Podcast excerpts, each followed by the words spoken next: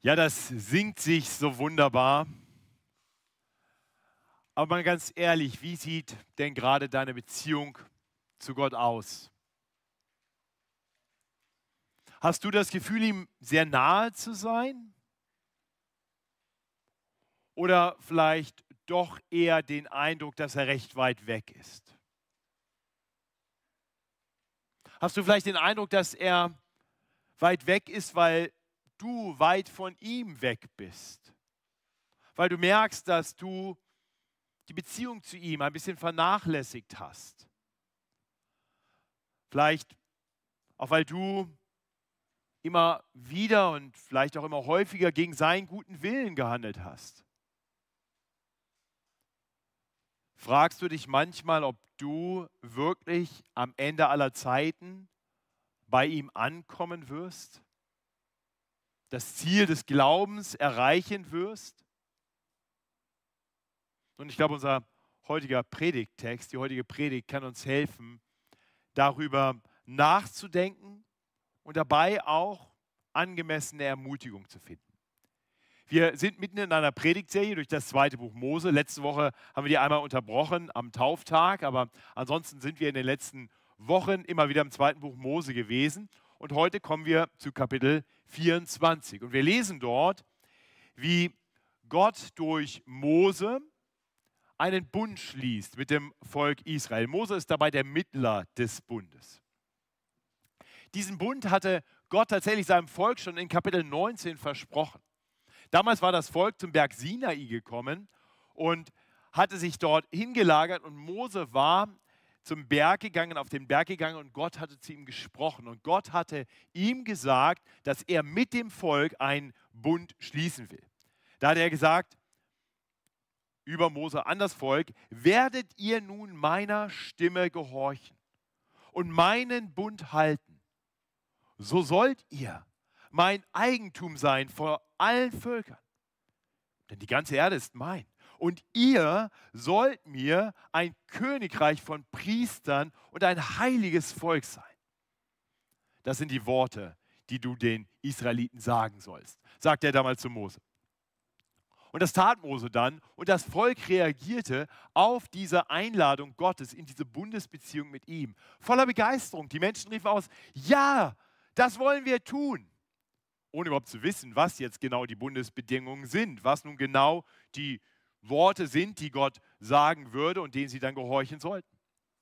Nun im Fortgang hat Gott ihnen dann die Worte gesagt. Er gab ihnen dann die zehn Worte oder auch die zehn Gebote. Das war für das Volk so beängstigend, diese Stimme Gottes zu hören, dieser, den Berg zu sehen, wie er bebte, wie Blitze herniedergingen, wie alles rauchte, dass das Volk erschrocken erst einmal weglief und dann zu Mose sagte, Mose, kannst du nicht einfach von Gott hören, was wir tun sollen? Und dann kannst du uns das ja sagen und dann machen wir das. Und so hat Mose gesagt, okay, dann mache ich das. Und ab der zweiten Hälfte von Kapitel 20 kommt dann genau eine längere Passage, wo genau das geschieht. Gott spricht jetzt nur zu Mose und gibt ihm über die zehn Gebote hinausgehende Anordnungen, Gesetze. Mose hört das. Und zu Beginn von Kapitel 24 hören wir jetzt die letzten Worte, die Gott noch zu Mose spricht, bevor dann der Bund geschlossen wird. Das sind die ersten beiden Verse in unserem Predigtext. Hier kriegt Mose noch konkrete Anordnungen, die sich auf drei verschiedene Gruppen von Menschen beziehen, mit drei verschiedenen Aufträgen. Ähm, das ist eigentlich eine sehr gute Einleitung in das, was wir dann in der Predigt weiter betrachten wollen. Deswegen hört die ersten beiden Verse, wenn ich sie uns lese. Da heißt es, und zu Mose sprach er, Gott, Steig herauf zum Herrn, du und Aaron, Nadab und Abihu und 70 von den Ältesten Israels und betet an von ferne. Aber Mose allein nahe sich zum Herrn und lasse jene sich nicht nahen und das Volk komme auch nicht mit ihm herauf. Ja, also jetzt kriegt Mose den Auftrag, er soll auf den Berg gehen und er soll auf den Berg mit hinaufnehmen, einige Leute, nämlich Aaron und die beiden Söhne von Aaron, Nadab und Abihu und noch 70 Älteste. Aber bevor er die jetzt mit hochnimmt, soll er nochmal sicherstellen, dass das Volk versteht, das Volk darf nicht auf den Berg kommen. Gott hat tatsächlich gesagt, in seine Gegenwart können die Menschen nicht kommen, sie würden sterben. Und so muss Mose jetzt erst einmal nochmal zum Volk gehen und wir sehen dann im Folgenden, wie in den Versen 3 bis 8 Gott jetzt zum Volk spricht, unten am Fuße des Berges und mit dem Bund jetzt, äh, mit dem Volk jetzt den Bund besiegelt, dessen Anordnungen und Bedingungen er gerade empfangen hatte. Wir werden dabei sehen, dass das Volk besprengt wird mit dem Blut des Bundes. Dann lesen wir in den Versen 9 bis 11, wie Mose mit Aaron und seinen Söhnen und noch 70 Ältesten den Berg ein Stück hochgeht. Und werden sehen, wie sie dort noch in sicherer Entfernung zu Gott ein Bundesmahl feiern, in gewisser Weise in der Gegenwart Gottes. Und dann schließlich am Ende des Kapitels, in den Versen 12 bis 18, sehen wir, wie Mose alleine noch weiter hochgeht. Ganz hoch in die Herrlichkeit Gottes, wo er für einige Zeit sein darf. Das sind die drei Abschnitte dieser Predigt, die wir miteinander bedenken wollen, bevor wir dann überlegen wollen, was das alles nur mit uns hier und heute zu tun hat. Und damit wir das verstehen können, brauchen wir Gottes Hilfe und deswegen möchte ich noch einmal mit uns beten. Himmlischer Vater, du weißt, wie schwach wir sind, wie leicht wir abgelenkt sind, wie müde wir vielleicht schon sind. Und wir brauchen deine Hilfe, um wirklich zu hören, was du uns zu sagen hast. Und so bitten wir dich durch Jesus Christus, unseren Herrn, gib uns deinen Geist, den Geist der Weisheit, der Offenbarung, dass wir dich erkennen in deinem Wort. Schenk uns erleuchtete Augen des Herzens, damit wir erkennen, zu welch wunderbarer Hoffnung wir von dir berufen sind. Und hilf uns zu erkennen, wie reich die Herrlichkeit deines Erbes ist für alle, die an dich glauben. Wie überschwänglich groß deine Kraft an uns ist, die wir glauben, weil die Macht deiner Stärke bei uns wirksam ist. Hilf uns das zu erkennen. Öffne die Augen unserer Herzen. Das beten wir in Jesu Namen. Amen. Also zuerst wollen wir die Verse 3 bis 8 betrachten und werden hier sehen, wie Mose, nachdem er jetzt die Rechtsordnung und Gesetze empfangen hat, zum Volk zurückkehrt, um jetzt als Mittler zwischen Gott und dem Volk den Bund zu besiegeln. Ich lese uns die Verse 3 bis 8 aus 2. Mose 24. Mose kam und sagte dem Volk alle Worte des Herrn und alle Rechtsordnungen. Da antwortete alles Volk wie aus einem Munde. Alle Worte, die der Herr gesagt hat, wollen wir tun. Da schrieb Mose alle Worte des Herrn nieder und machte sich früh am Morgen auf und baute einen Altar unten am Berge und zwölf Steinmale nach den zwölf Stämmen Israels und sandte junge Männer von den Israeliten hin, dass sie darauf dem Herrn Brandopfer opferten und Dankopfer von jungen Stieren. Und Mose nahm die Hälfte des Blutes und goss es in die Becken. Die andere Hälfte aber sprengte er an den Altar. Und er nahm das Buch des Bundes und las es vor den Ohren des Volkes. Und sie sprachen, alles, was der Herr gesagt hat, wollen wir tun und darauf hören. Da nahm Mose das Blut und besprengte das Volk damit und sprach, seht, das ist das Blut des Bundes, denn der Herr, den der Herr mit euch geschlossen hat aufgrund aller dieser Worte. Ja, also nochmal kurz zusammengefasst, was wir hier gerade gelesen haben. Mose hat jetzt also alle Anordnungen von Gott empfangen, all diese komischen Gesetze, all diese Vorschriften, die wir in den letzten Wochen immer wieder betrachtet haben, äh, nachdem er öffentlich die zehn Gebote gegeben hat. Und, und jetzt geht Mose zum Volk und sagt dem Volk all diese Dinge nochmal. Sagt, das sind die Bundesbedingungen, die Gott jetzt genannt hat. Und, und das Volk tut genau das Gleiche, was es schon damals getan hatte, als Gott gesagt hatte, ich will mit euch einen Bund schließen, als sie noch gar nicht wusste, unter welchen Bedingungen dieser Bund geschlossen werden soll. Das Volk sagt fröhlich Ja. Alle Worte, die der Herr gesagt hat, wollen wir tun. Noch ist der Bund damit aber nicht formal geschlossen. Dazu wird Mose jetzt als Mittler des Bundes aktiv und er tut ein paar Dinge. Das erste ist, er verschriftlicht jetzt die ähm, Bundesbedingungen. Das ist etwas, was wir immer wieder sehen, dass Gott in seiner Weisheit dafür sorgt, dass die Dinge, die wir wirklich wissen sollen, verschriftlicht werden. Ja, denn wir können uns vorstellen, wenn das nur über Tradition weiter gesagt worden wäre, dann wäre das nachher so gewesen wie immer, wenn ein paar Leute was hören, der eine sagt, nee, hast, ich meine, er hat das gesagt. Ah, nee, ich glaube, er hat das gesagt. Und dann willst du das vielleicht auch gar nicht wahrhaben und vergisst das schnell und es geht schnell alles irgendwie unter. Aber Gott in seiner Weisheit sorgt hier für eine Verschriftlichung. Werden wir später nochmal sehen.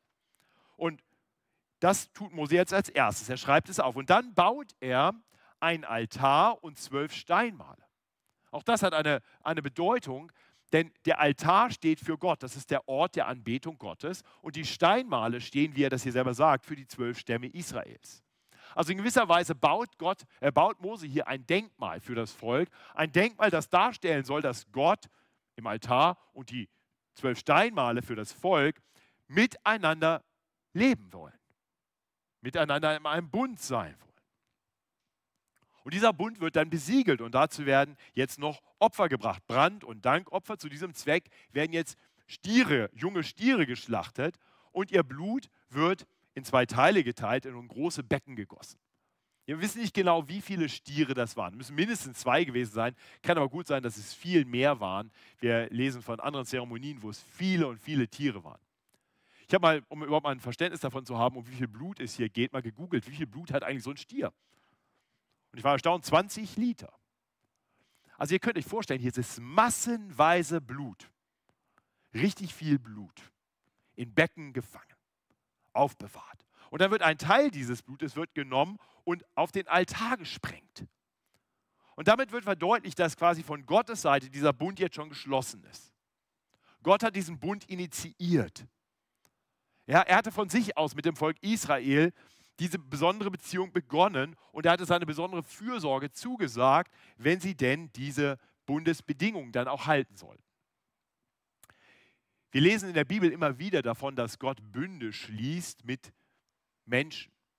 Äh, und Bünde sind so eine Art Vertrag und da gibt es zwei Formen von. Es gibt einmal Bünde, die Gott einfach schließt in seiner großen Gnade, wo er einfach sagt, ich verspreche Segen, ich verspreche Gutes und er ist quasi der Einzige, der in diesem Bund etwas zusagt.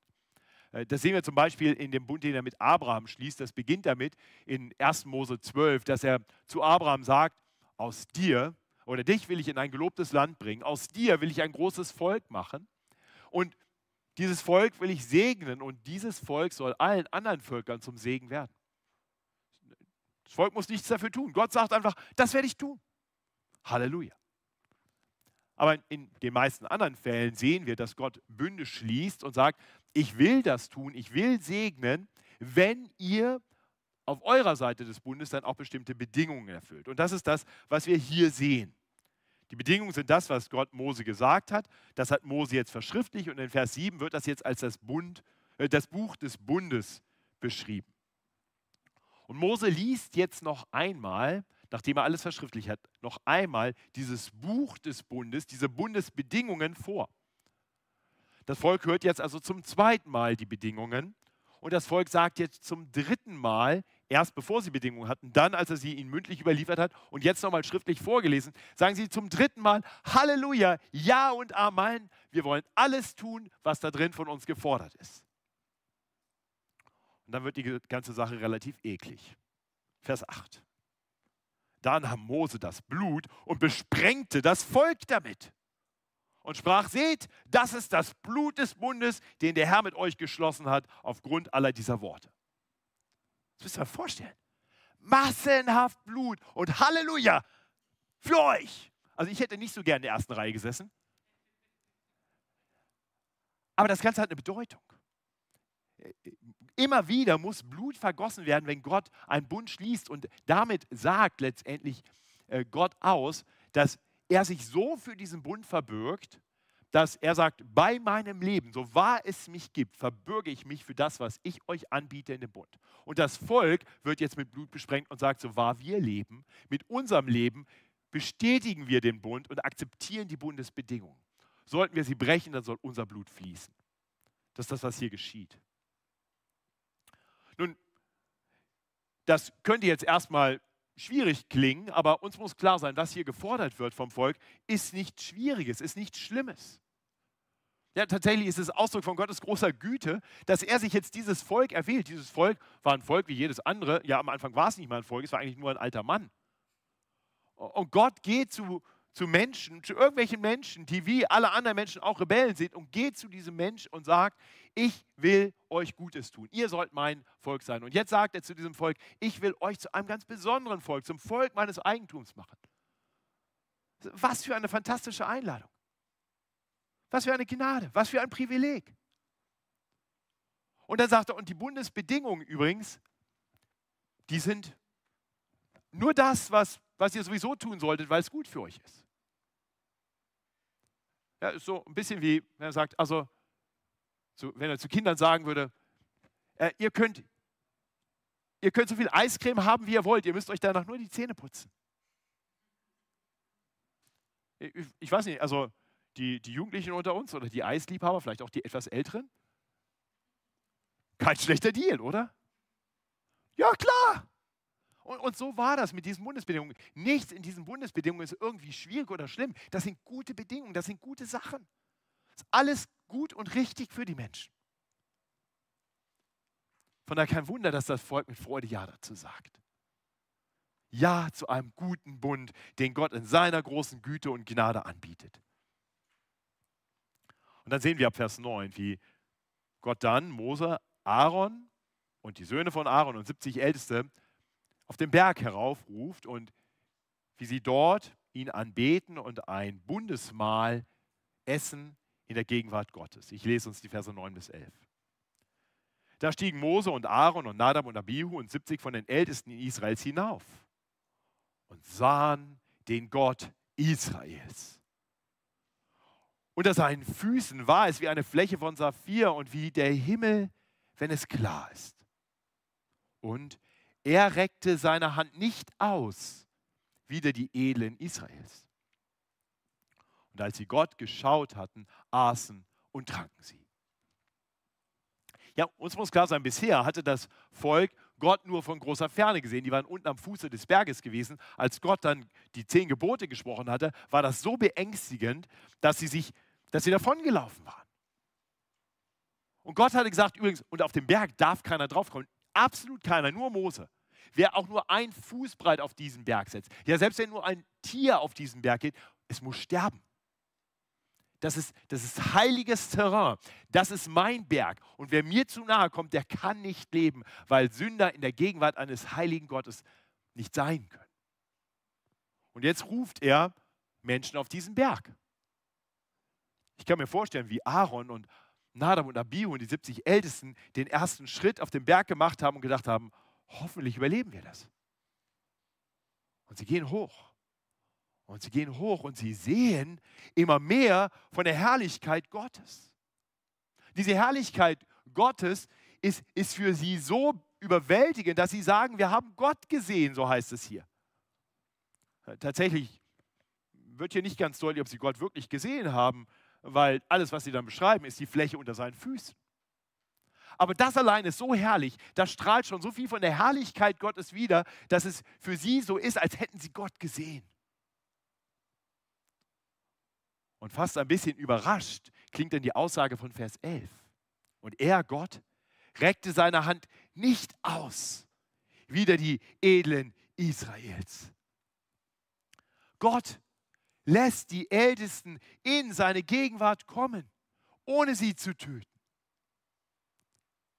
Und das macht auch Sinn. Weil er hatte schon in Vers 1 gesagt, die sollen ja kommen, sie sollen kommen, um anzubeten von ferne. Und so kommen die Ältesten. Sie dürfen in die Gegenwart Gottes. Sie dürfen auf den heiligen Berg. Und dann geschieht etwas Wunderbares.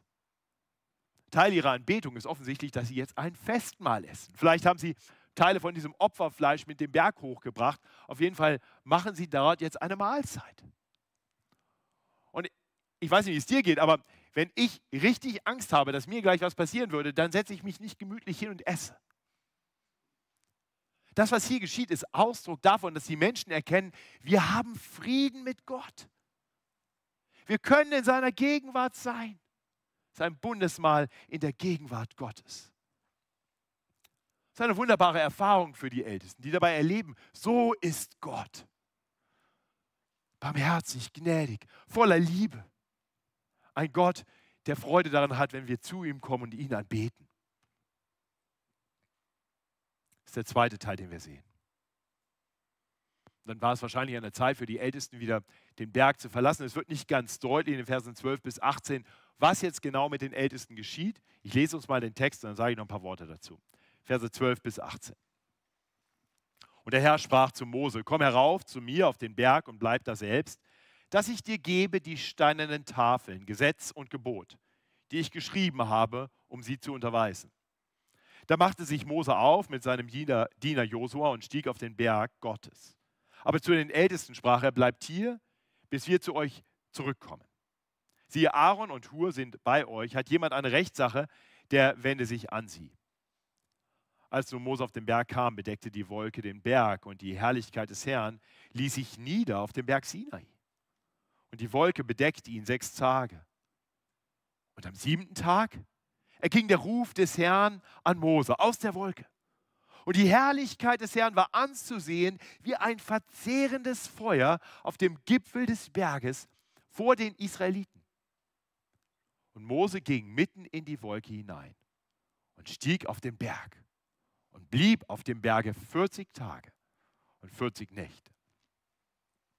Ja, also wir, wir sehen jetzt, Mose spricht erst einmal zu den Ältesten, ist nicht ganz klar, ob er mit denen schon runtergegangen ist. Auf jeden Fall setzt er Aaron und, und Hur ein, damit sie quasi als seine Vertreter irgendwelche Rechtssachen, die vielleicht kommen, noch regeln können. Diese Rechtssachen kommen typischerweise im Volk, also wahrscheinlich sind sie jetzt unten beim Volk. Äh, tatsächlich sehen wir später sie auch unten am Fuße des Berges beide im Volk. Aber wie dem auch sei, das ist hier nicht so entscheidend. Das Entscheidende ist, dass Mose jetzt auf den Berg gehen darf. Und Mose steigt jetzt weiter den Berg hoch. Eben war er schon auf einer gewissen Höhe mit den Ältesten. Sie haben, kamen quasi in die Nähe Gottes, waren aber noch in der Ferne zur Anbetung und jetzt darf Mose weitergehen. Und er, er kommt und der Berg ist in eine Wolke gehüllt und dann ist es ein bisschen so, wie, wie wenn jetzt jemand vielleicht zu einem, weiß nicht, zu einer Audienz geladen ist bei einem König. Ähm, da muss er erst einmal wahrscheinlich warten in einem Vorraum, bis er dann geladen wird. Falls du dir das nicht vorstellen kannst, weil du noch nie bei einem König zur Audienz geladen warst, vielleicht warst du schon mal beim Arzt. Da sitzt man im Wartezimmer. Ja, und irgendwann geht die Tür auf und dann hat der Herr Doktor Zeit für dich genau das, was hier geschieht. Ja?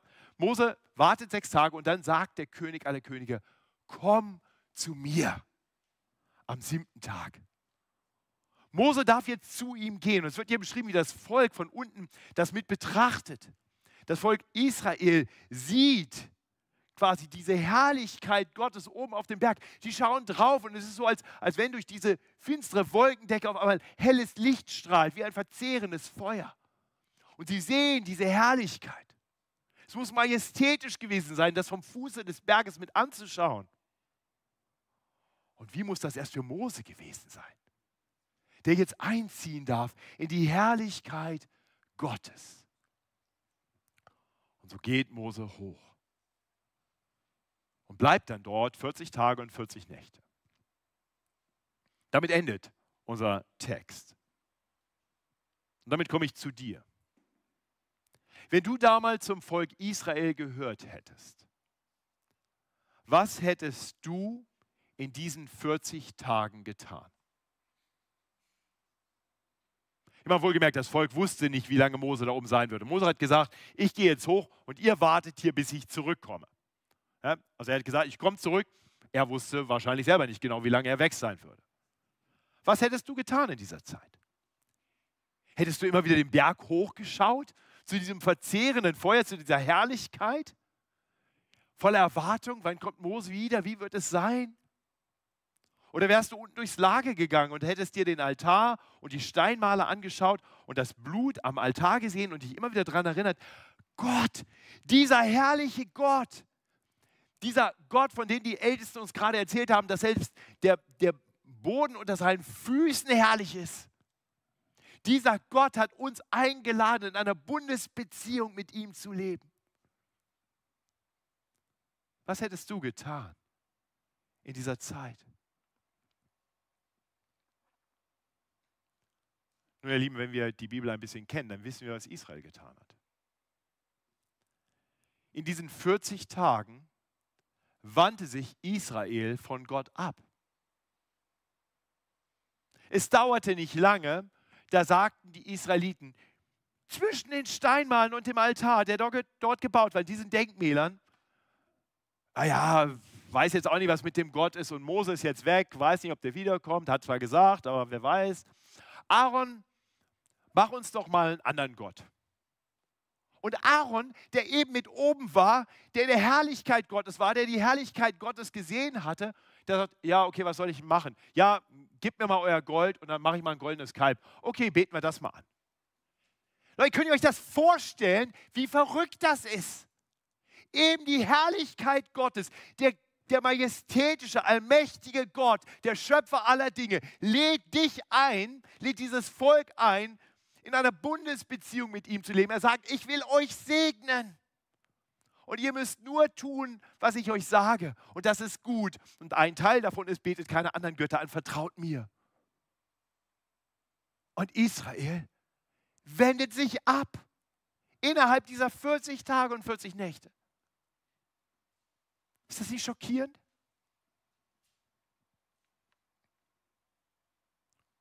Und bevor wir uns zu schnell über Israel erheben und denken, wie konnten die nur so blöd sein, sollten wir vielleicht für einen Moment innehalten und uns fragen, ja, wie wäre das denn eigentlich bei uns?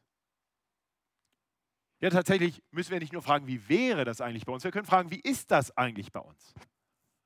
Denn tatsächlich ist ein größerer Mittler eines besseren Bundes zu uns gekommen in Jesus Christus. Und er hat uns gesagt, dass wir ihm vertrauen sollen. Und er hat uns gesagt, wie wir leben sollen. Er hat dabei unter anderem mindestens neun der zehn Gebote wiederholt und uns gegeben. Und dann ist er in die Herrlichkeit Gottes eingegangen und hat uns zuvor gesagt, ich werde wiederkommen. Und auch wir wissen nicht genau, wann er wiederkommt. Aber er ist nicht nur auf einen Berg gegangen, er ist aufgefahren in den Himmel, in die Herrlichkeit Gottes. Wie leben wir in dieser Zwischenzeit? Was tust du in dieser Zeit des Wartens auf das Wiederkehren des Bundes Mittlers?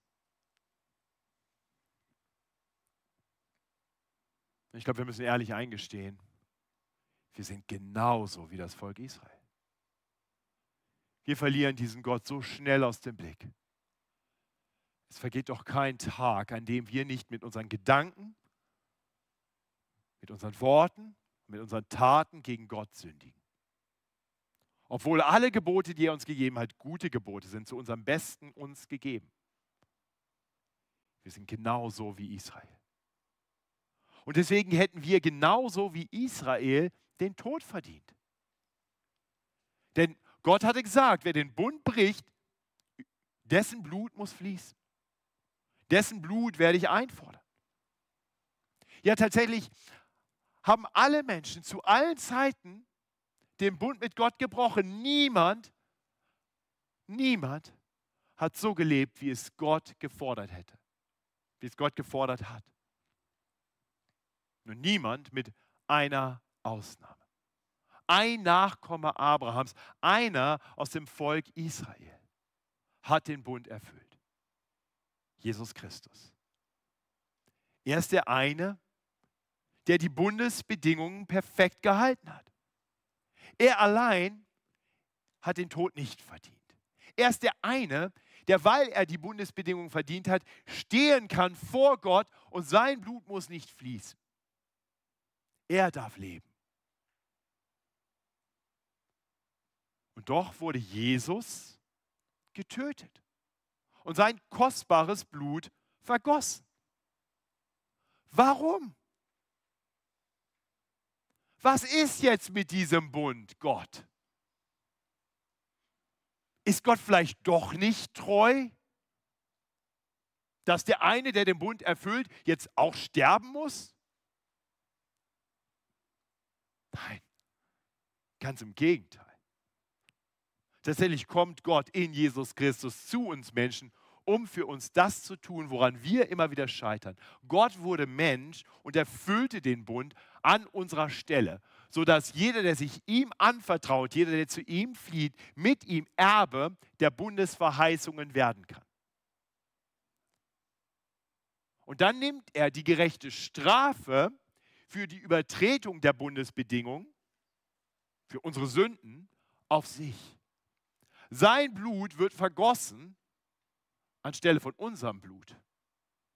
Er stirbt, sodass wir leben können, selbst wenn wir sterben. Dazu ist er gekommen. Jesus Christus kommt, um sein Leben zu geben als Lösegeld für viele. Sein Blut wird für uns vergossen, sodass jeder, der an ihn glaubt, ewig leben darf. Und genau das greift das Neue Testament auf und sagt, in Rückschau auf diesen Bericht aus Exodus 24, 2. Mose 24, dass wir jetzt nicht mehr besprengt sind mit Blut von irgendwelchen Opfertieren, sondern dass wir in unseren Herzen besprengt sind mit dem Blut von Jesus. Wenn wir nur auf Jesus vertrauen, das lesen wir im 1. Mose 1, das lesen wir in Hebräer 10, das ist ein, ein Bild, was die Bibel immer wieder gebraucht. Sodass alle, die auf Jesus Christus vertrauen, als ihren Retter und Herrn, quasi im geistlichen Sinne, durch das Blut Jesu nicht eingesaut, sondern reingewaschen sind von aller Sünde. Glaubst du das? Ist das deine Hoffnung? Ich möchte sagen, wenn das für dich gerade noch nicht so viel Sinn macht, wenn das für dich gerade noch etwas ist, wo du sagst, das, das war jetzt gerade ein bisschen zu viel, ein bisschen zu kompliziert, ich hatte heute schon ein Gespräch mit einem, der mir gesagt hat, das war jetzt gerade noch ein bisschen viel. Ich fange gerade an, mich für Jesus zu interessieren. Das müsstest du mir nochmal weiter erklären. Herzliche Einladung, genau das würde ich liebend gerne tun.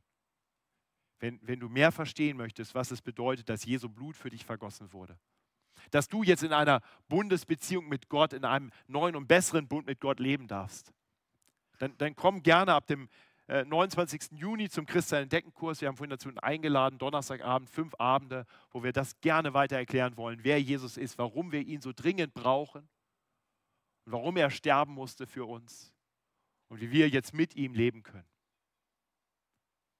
Ich möchte bitten, komm mit deinen Fragen und suche nach Antworten, denn, denn es ist wirklich wichtig, dass wir das erkennen. Die Bibel macht deutlich, es, es geht hier nicht um irgendwelche Fragen die man auch mal durchdenken kann. Es geht hier um die Frage nach entweder Fluch oder Segen. Es geht hier um die Frage nach Leben oder Tod. Also bitte, lass dich einladen. Gib uns die Gelegenheit, dir mehr zu erklären darüber, was es heißt, Frieden mit Gott zu haben. Und ein über alle Maßen lohnenswertes Ziel für dein Leben zu finden. Lieber Christ, ist dir bewusst, was für ein großartiges Privileg es ist, nicht mehr unter dem alten Bund zu stehen, den Jesus für uns erfüllt hat, sondern jetzt in dieser neuen Bundesbeziehung zu sein, die Jesus begründet hat durch sein Blut des Bundes, das für uns vergossen wurde? Preis den Herrn für Jesus Christus. Preist den Herrn, dass Jesus für uns die Bedingungen des alten Bundes erfüllt hat. Preist den Herrn, dass Jesu Blut für uns vergossen wurde, sodass wir leben können, wenn wir uns ihm anvertrauen. Dass wir bei ihm Vergebung finden, da wo wir Gebote brechen. Und das tun wir doch immer wieder, oder? Ich meine, ganz ehrlich, klar, wir können jetzt uns irgendwie fromme Masken aufsetzen und sagen, nee, bei mir passt alles, läuft. Aber das glaubst du ja selber nicht tief in deinem Herzen. Wir wissen doch alle, dass wir tatsächlich, wenn es um uns ginge, um unsere Performance, um unser gut genug Sein für Gott, wir alle einpacken könnten und nach Hause gehen könnten. Und warten könnten auf den Tag des Gerichts und die Verdammnis danach. Preis den Herrn für Jesus Christus. Preis den Herrn, dass er gekommen ist, um uns zu retten. Dass sein Blut für uns geflossen ist und wir jetzt mit hineingenommen sind in einen neuen Bund. Ein Bund, der geschlossen ist in seinem Blut. Ein Bund ohne Bedingungen, weil er alle Bedingungen schon erfüllt hat. Ein Bund, der jedem gilt, der sich ihm im Glauben anvertraut.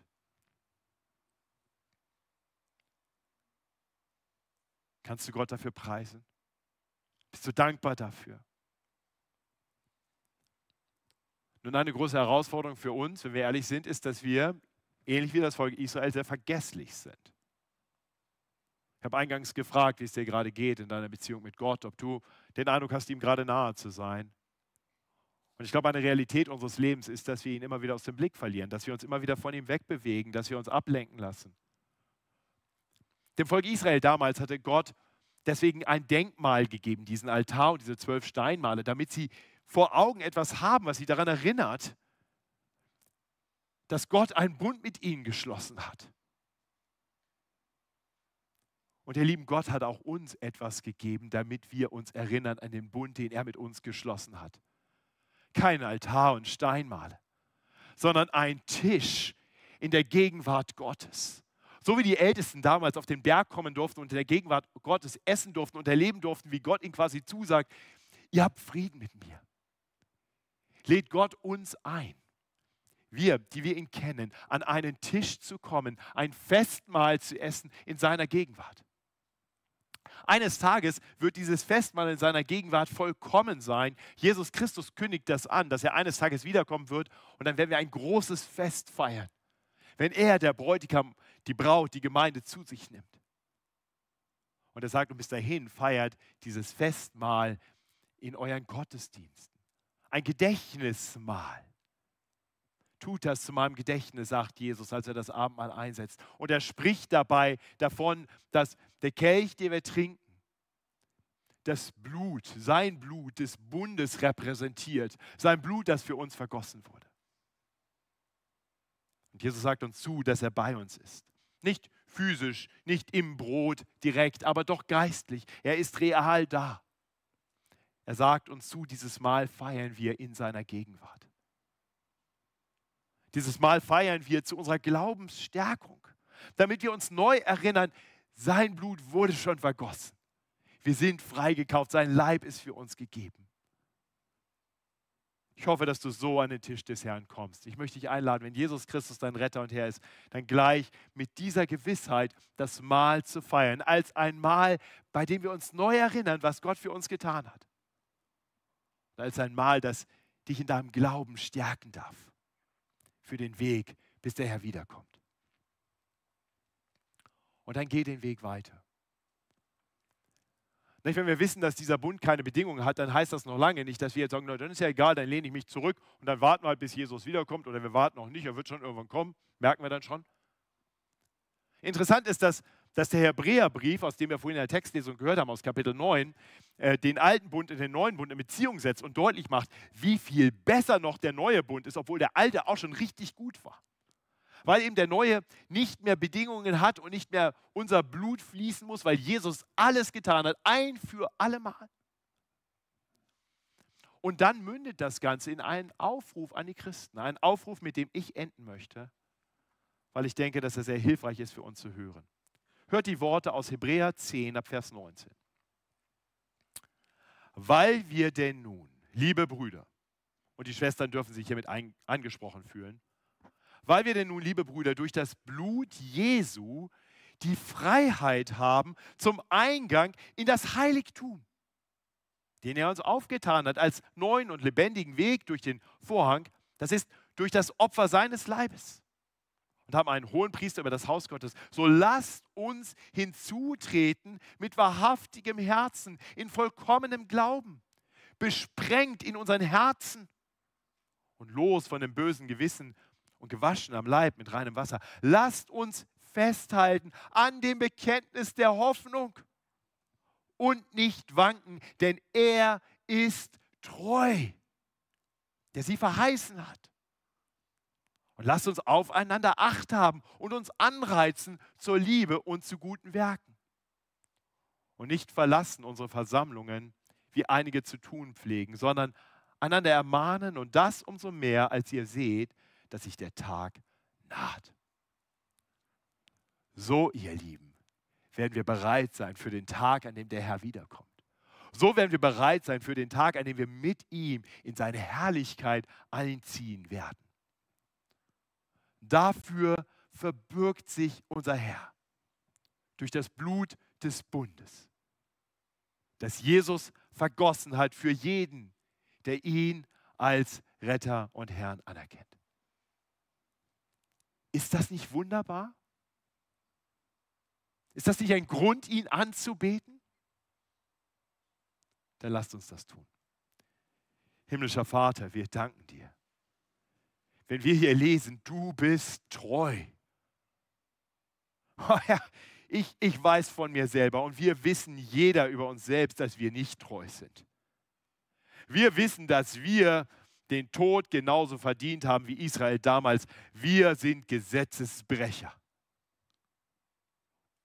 Wir begehren in unseren Gedanken Dinge, die wir nicht begehren sollten. Wir beten Dinge an, die wir nicht anbeten sollten. Wir reden Worte, die nicht erbauen und die dir nicht wohlgefallen. Und wir tun immer wieder Dinge, die falsch sind und lassen die Dinge ungetan, zu denen du uns aufgerufen hast. Herr, wir wissen, wir hätten Gericht verdient. Danke, dass du in Jesus Christus gekommen bist, um das Gericht auf dich zu nehmen. Danke, dass dein Blut für uns vergossen wurde und dass du durch dein Blut uns zusagst, ihr seid nun teuer erkauft. Ihr seid geliebte Kinder. Bei mir findet ihr Vergebung eurer Schuld. Bei mir findet ihr Gnade und Liebe und Frieden. Herr, und so bete ich für die unter uns, die dich noch nicht kennen, dass du ihnen die Augen auftust, die Augen ihrer Herzen, sodass sie dich erkennen, sodass sie bei dir Frieden und Annahme finden und Rettung am Tag des Gerichts, sondern ich bete für uns, die wir dich kennen. Herr, wirke du in uns, dass wir dich mehr lieben, dass wir mehr staunen über deine Güte, über deine große Liebe für uns. Wie tief muss deine Liebe sein? Gepriesen seist du, o oh Herr. Amen.